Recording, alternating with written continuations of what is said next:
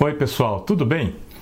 Hoje nós vamos ver uma proposta de definição do dolo que tem um conteúdo similar às teorias volitivas.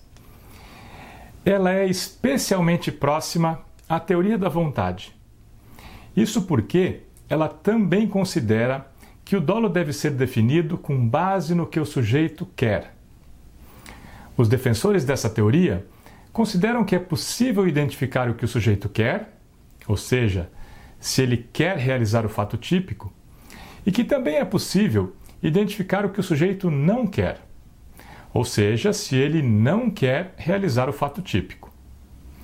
Mas quem adota essa teoria considera que as atitudes de indiferença e tolerância da realização do fato típico não podem ser conhecidas e nem demonstradas.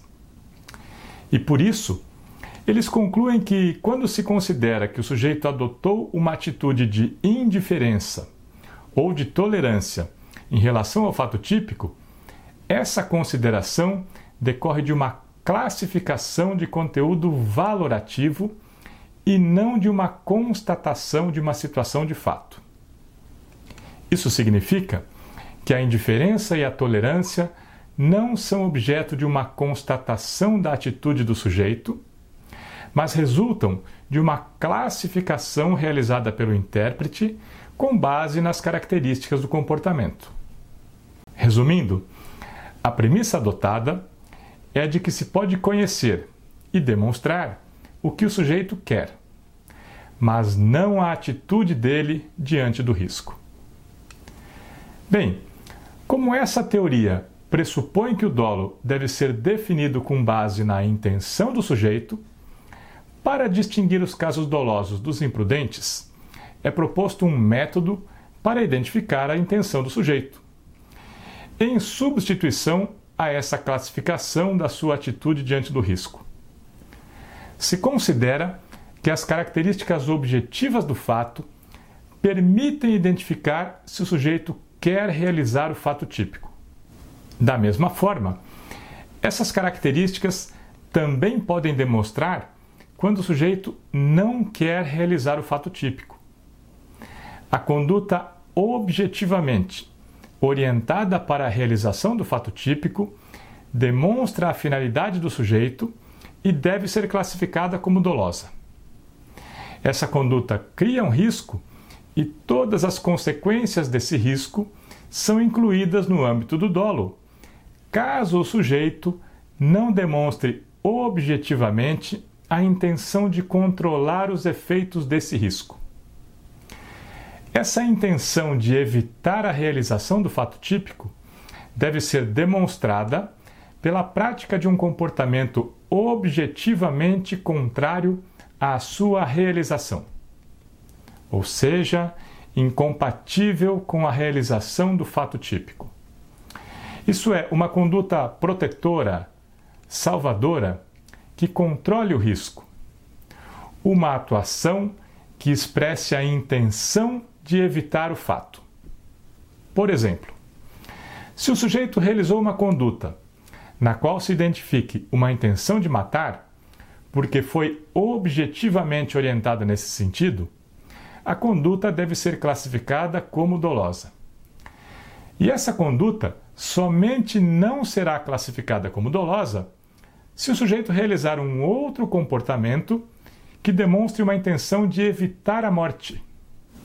Se foi realizada uma ação salvadora e mesmo assim a morte ocorreu, o fato só pode ser classificado como imprudente e não como doloso.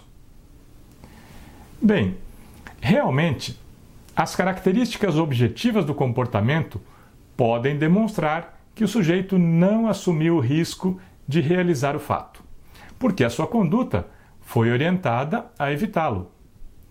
Mas esse critério só permite concluir que algumas condutas não devem ser classificadas como dolosas, porque a atitude do sujeito é incompatível com a vontade de realizar o fato típico ou demonstra, no mínimo, que ele não era indiferente ao risco. O problema desse critério é que quando o sujeito não realizar um comportamento objetivamente direcionado a evitar o fato, a conduta deve ser classificada como dolosa. E pode ser que o sujeito não realize um comportamento protetor porque suponha que ele seria desnecessário, o que seria um caso de erro. E o critério proposto não permite identificar esse aspecto objetivo da conduta. Além disso, quando o sujeito praticar uma conduta orientada a evitar a realização do fato típico, dificilmente se configurará um caso de imprudência.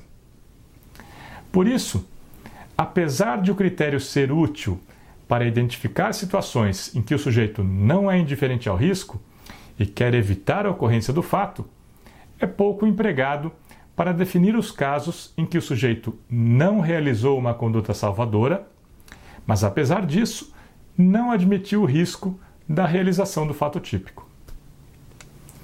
Bem, pessoal, com essa exposição, nós concluímos a apresentação das principais teorias do dolo tradicionalmente analisadas nos livros que tratam desse assunto. E poderíamos encerrar essa análise.